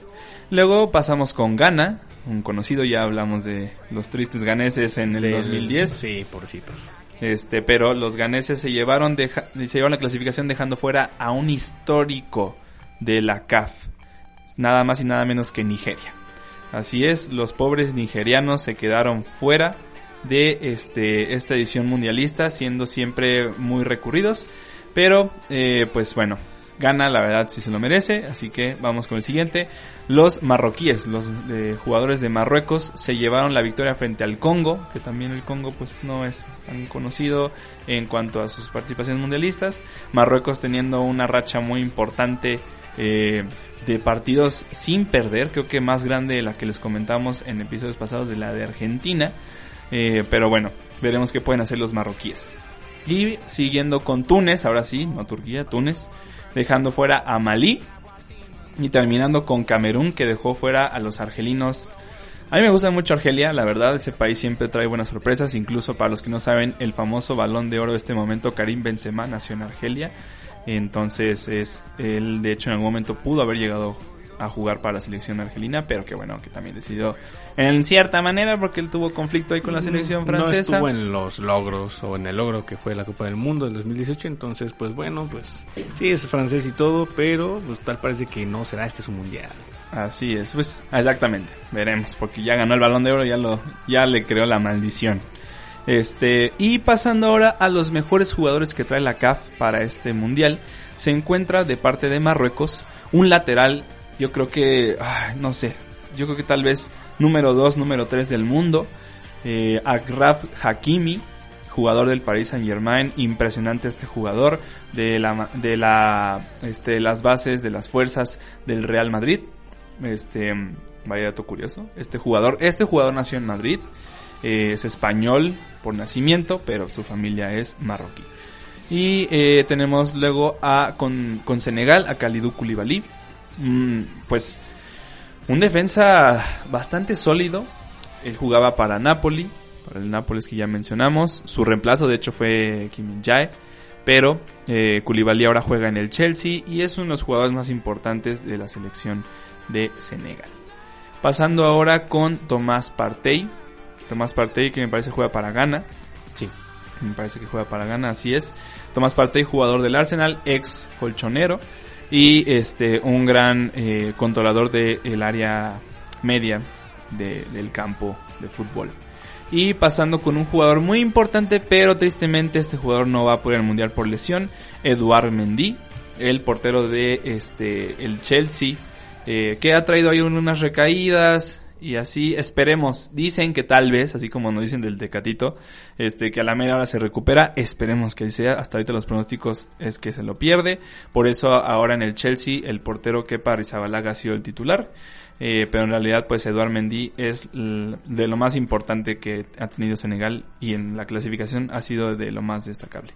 Y pasando ahora con la figura de Senegal, Sadio Mané, este jugador que de verdad es una Jugadorazo. increíble persona, Jugadorazo. un jugadorazo, De verdad, búsquenlo si tienen tiempo y, e infórmense un poquito más. Ex Liverpool hace la, bueno, la temporada pasada. La temporada pasada. Y ahora juega para el Bayern München, Bayern Múnich, como le quieran decir. Y eh, este jugador es muy importante. La verdad no pensaba meterlo, pero esta último, su último rendimiento de estas semanas me ha impresionado. El camerunense Eric Maxim Choupo-Moting, vaya nombre tan impresionante, Qué nombre tan curiosito. tan africano, ¿no? Tan africano. Bellos nombres, eh, la verdad. Nombres bonitos, sí. Nombres muy padres, pero muy extensos también. este, pero bueno, eh, Choupo-Moting es un delantero de el Bayern Munich también. Ha pasado por ahí por el país Saint Germain, como que no establecía, ya decían que en el Bayern no lo iban a renovar y de repente empieza a meter un buen de goles. Este, a, a- a equipos fuertes, o sea, no era como que antes era el recambio, ahorita ya a veces puede jugar titular, entonces veamos qué puede hacer. Y el portero de Camerún, Andrea Onana, que tuvo ciertas polémicas con el antidoping en los últimos años, mm, quedándose con un año de inactividad con el Ajax y pasando a ser ahora el portero, pues al menos de la Champions titular, este, banqueando a Handanovic eh, del Inter de Milán de la Liga Italiana. Así que bueno, esos fueron los mejores jugadores. Y vamos con los datos curiosos de la CAF. Así que, vaya, como les decía, hay mucha polémica dentro de política, dentro de temas sociales, culturales, tradiciones, guerras y muchas otras cosas bastante fuertes en el continente africano, en las cuales afectaron pues al país que conocemos eh, de la edición 2010, Sudáfrica, que llegó a tener en algún momento cuatro federaciones distintas por cuestiones No raciales. Por cuestiones raciales, cuestiones de tonos de piel por cuestiones de creencias. O sea, cuatro en un solo país. Digamos, Sudáfrica es el país, me parece, más grande del- o de los más grandes del continente africano. Eh, todos lo ubicamos al sur de África. Pero la verdad, ya para tener cuatro, pues se me hace bastante.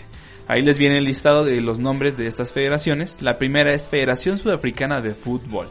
Tiene como el nombre más normal, pero en esta federación solo se jugaban jugadores blancos. Así es, así estaba en ese momento. Eh, se le llamaba la FASA eh, y eh, fue fundada en 1982. Y pasando ahora con la siguiente que fue la Federación India Sudafricana. Vaya, aquí le decimos son rasgos étnicos, también los que los van a dividir o por ciertas religiones también. La Federación India Sudafricana, la SAIFA, fundada en 1931. La Federación Bantú Sudafricana, que imagino que también tiene que ver con algo de esa parte. No conozco muy bien esta, eh, estas etnias, pero pues me imagino que tiene que ver por ciertas regiones. Y se le decía la SAP, SAPFA, con B de burro, eh, fundada en 1933 y por último la Federación Mulata Sudafricana, la SACFA, eh, fundada en 1936. Entonces se dan cuenta tuvo bastantes cambios, en la actualidad ya no es así, nada más para que lo sepan, Eh, pero bueno, Sudáfrica siendo también de las selecciones más fuertes de, de este continente. Y pasando ahora con otro dato, es que Somalia hasta la fecha no ha podido albergar un partido de local por ser considerado un estado fallido. Pues la verdad, ¿qué podemos decir? La política entrando en, en temas de deporte no es lo usual, o bueno, más bien no es que sea usual, sino que no es lo correcto. No es lo Pero, correcto, exacto. Bueno, pues, ¿qué podemos decir, no? O sea, los gobiernos en África son muy diferentes. Claro. Sí, y, y la verdad es que las situaciones por las cuales Somalia no ha podido tener un partido local sigue activo, pero no en su casa, no en su país, es porque el estado, el, el sí, la, la República de Somalia, pues ha tenido diferentes situaciones y conflictos dentro del país en cuanto a diferentes guerrillas. Les decimos dato bastante triste, la verdad. Eh, pasando ahora con otro también bastante, eh, pues, bastante lastimoso yo creo, es que Libia apenas el año pasado pudo disputar un partido internacional en casa luego de siete años. Todo esto debido igual a conflictos internos del país. Sabemos que también esos países pues normalmente eh, siempre están en conflicto con el vecino, con, arri con el de arriba, con el de abajo, con la izquierda, la derecha, con quien sea y la verdad pues es, es una lástima siendo también considerados los países más pues más pobres eh, de, de África. Y bueno, vamos con el último dato, es que la sede, eh, la, la primer sede mundialista de África, la CAF, fue hasta en el 2010 en Sudáfrica. Sudáfrica. Fue bastante bonita, no lo vamos a negar. La verdad es que los africanos tienen un toque bellísimo. Si pueden en algún momento eh, ver alguno de los videos, digo, no, no puedo decir que esto hable de la de la cultura africana, pero al menos con el fútbol. Eh, eh, uno de los anuncios o comerciales de Pepsi, que salen algunos personajes como Kaká, Thierry Henry, Messi, entre otros nombres por ahí que, que, la verdad son bastante destacados y lo graban con uno, eh, una canción de un artista africano que se llama Akon, tiene un nombre bastante raro si lo buscan en Google, eh, pero pues ahí empieza con esa vibra africana, ¿no? Entonces esa canción se llama O África, fue la última canción que pusimos en el episodio anterior. Entonces, pues bueno, eso la verdad es que es una vibra tan bonita la de la cultura africana. Y ahora sí, llegó el momento, espero también no tardarme en esto porque ya llevamos bastante tiempo. este es el formato de cómo funciona la CAF. Vámonos lo más sencillo que podamos porque si de por sí es complicado, sí. híjole, sí. Sí. Hay que tratar de que lo puedan entender ustedes también, así de sencillo. Lo voy a explicar lo más sencillo posible, voy a agarrar ejemplos que puedan entender. Eh, normalmente siempre se encuentran en algunas competiciones, como por ejemplo, vamos a agarrar la Champions para que la mayoría pueda entender, que tiene fase de grupos. Se divide en grupo A, B, C, D, hasta ahí, hasta donde llegue. Eh, en orden alfabético y pues dentro de estos grupos hay este algunos equipos no entonces eh, la fase de grupos y acá que me entiendan en ese aspecto en la CAF se forman 40 equipos que se reparten en 10 grupos de 4 equipos. Tiene sentido la multiplicación 4 por 10 40 bien. Entonces los ganadores de cada uno de esos grupos avanzan a la tercera fase. El ganador. Aquí estamos hablando del primero no el segundo, estamos hablando de nada más pasa el primero. Porque de verdad son bastantes selecciones. Atrás de la UEFA, solo en una selección menos, son una eh, confederación con 53 selecciones. Entonces son bastantes. Eh, y bueno, de, después de esto, o bueno, más bien, perdón, aquí se, se me pasó, antes de la fase de grupos está la ronda preliminar. ¿Qué es la ronda preliminar? También para la Champions normalmente se hacen rondas así. Para algunas, eh, en algunas ligas hay equipos eh, de algunas de las ligas como no las más competitivas, que no sea la española, la inglesa o así, normalmente es como la holandesa, la de Bélgica o así. Incluso equipos que llegan a clasificar a Champions, que tienen menos cupos. Eh, estos equipos se juegan una ronda preliminar antes de que empiece la competición oficialmente, se juegan una ronda con otros equipos que por ahí son de otros países como Moldavia, como Suiza, que no tienen tanta participación a veces, pero de ahí ellos se pueden clasificar ahora sí al sorteo de fase de grupos que ya les mencioné. Entonces, de esta ronda preliminar, los 28 peor, las 28 peores selecciones, o sea, ya lo tienen así clasificado. Yo lo encontré en la página oficial, que las 28 peores selecciones del ranking de la CAF se enfrentan en 14 llaves o sea, es muchísimo. 14 llaves a eliminación directa. Son de un partido. Y los ganadores avanzan a la segunda fase. Entonces, incluso aquí de los peores pueden salir otros que tengan la oportunidad. Hasta ahorita creo que se va entendiendo todo, al menos tú, Sebas. Todo va perfecto. Perfecto. Y terminamos con la siguiente, que es la ronda de eliminatorias, o lo que tal vez, por ejemplo, en México conocemos como la liguilla, se podría decir, ya un poquito esa, esos partidos este, que se van dividiendo eh, o en la también igual en la Champions, pues ya son, así se le dice, las eliminatorias. Y son los 10 equipos que quedan ya de todas estas anteriores. Son bastantes. Este, los 10 equipos se enfrentan en 5 llaves más. Que esas 5 llaves son los que llevan el ganador de cada, de cada una de ellas a clasificar al mundial.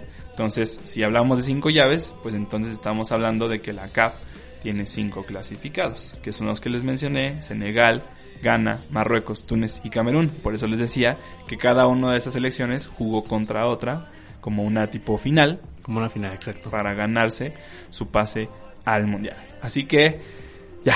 Bien lo explicado. Lo logramos, chavos. Sí, en un resumen rápido podría yo decir, eh, la CAF es a matar o morir. La Eh, desde la primera ronda, o sea, son grupos, pero solo pasa el primero. Entonces, si quedas segundo, tercero, cuarto, no pasaste. Y en la siguiente ronda, igual. Es este eliminación directa, llaves directas hasta la mera mera final, por así decirlo, de cada una de sus llaves.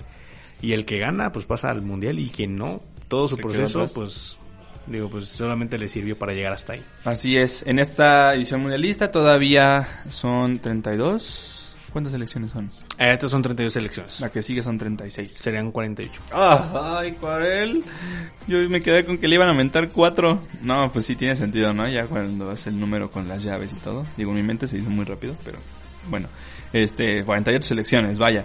Eh, de ese dato, eh, en este caso, pues la que va, la, la confederación que lleva más selecciones es la UEFA y la CAF lleva 5. Para la próxima edición mundialista, que será en 2026, eh, México, Estados Unidos y Canadá, ya la CAF podrá llevar, se dice que 9.5, no sé dónde van a sacar el medio, este, pero van a redondearlo yo creo que 10, entonces tal vez la CAF ya pueda llevar 10. Si la CAF lleva 10 en este, en esa edición, no me imagino cuántos llevará la UEFA. Pero, pero bueno, ya es de, de mayor emoción poder ver de en vez de 5 el doble de selecciones africanas para la, siguiente, la siguiente edición mundialista, así como de otras confederaciones. Pero en el caso de los africanos a mí me emociona siempre que estén participando. Sí, es, los equipos africanos siempre dan mucho espectáculo. Apenas el mundial pasado fue la primera vez que ningún equipo africano clasificó a octavos. Esperemos que no se repita la historia aquí en Qatar. Pues bueno chicos, creo que ya entendieron un poquito más cómo se lleva la CAF, cómo se llevan las otras confederaciones, la FC, la OFC, la OFC, la UEFA, CONCACAF, con Nuevol. Entonces, eh, el siguiente episodio le vamos a dar nada más un repasito de las 32 selecciones que van al Mundial para que las tengan ya bien ubicadas, ya tienen sus datos en este episodio, en el anterior, en el anterior. Y como les comentábamos, en el siguiente episodio vamos a tratar solamente a México, ya no vamos a, a meternos en clasificatorias, ya ahorita ya lo tienen todo completo, ya saben quiénes van, quiénes seguir, eh, quiénes fueron los más, los más importantes en la clasificatoria, entonces esperemos que su rendimiento pues sea muy bueno en la Copa del Mundo. Juan, te agradezco que, que nos traigas toda esa información, tanto aquí de CAF, de AFC, como de Conmebol, con CACAF, UEFA. Entonces, chavos, ustedes ya están ahorita con la información al, al punto. Al ya, momento, ya al el día. siguiente, si están al día. Ya el siguiente episodio vamos a tratarnos más a nosotros, como a tal, nuestra mexicanos. selección, a nuestro color. Exacto, para ya recibir el mundial en, en caliente. Así es. Entonces, estamos listos, me parece. Así es, la verdad es que ya se viene, está a la vuelta de la esquina. Perdón si se aburrieron tal vez con esta sección, pero la verdad es que lo traté de explicar lo mejor posible. eh, y la verdad, si la escucharon toda, van a estar muy bien preparados. Sí, preparadísimos, eh, Este- preparadísimos, eso sí. Muy bien preparados, la verdad es que yo también en algunas estaba muy perdido, pero vale la pena saber pues cómo funciona, si les gusta, si les agrada y para saber qué van a estar viendo y cómo se armó todo este mundial y esta edición.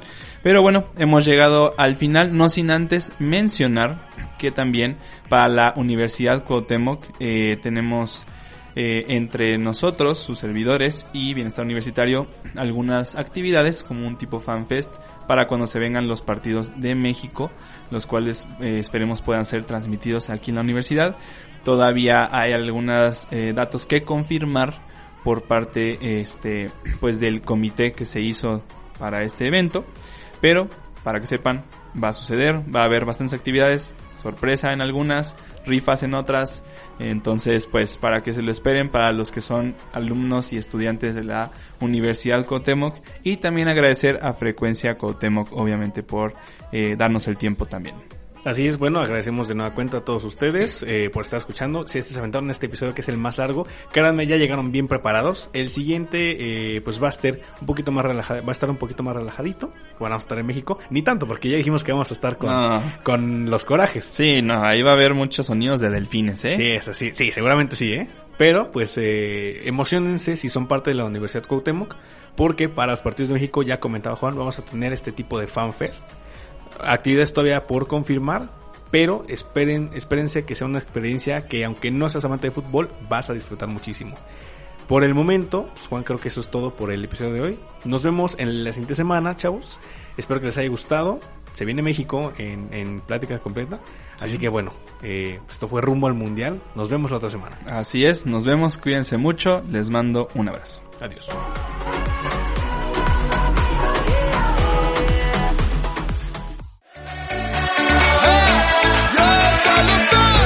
Esto fue Rumbo al Mundial. Te esperamos la siguiente semana a la misma hora y por el mismo lugar, con las ganas de alimentar tu espíritu mundialista.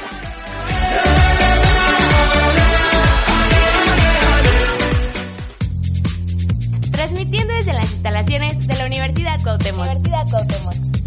Ubicada en Boulevard Bernardo Santana 229A, Fraccionamiento Los Arcos, en Santiago de Querétaro, Querétaro. Frecuencia Cuauhtémoc, queremos escuchar tu voz.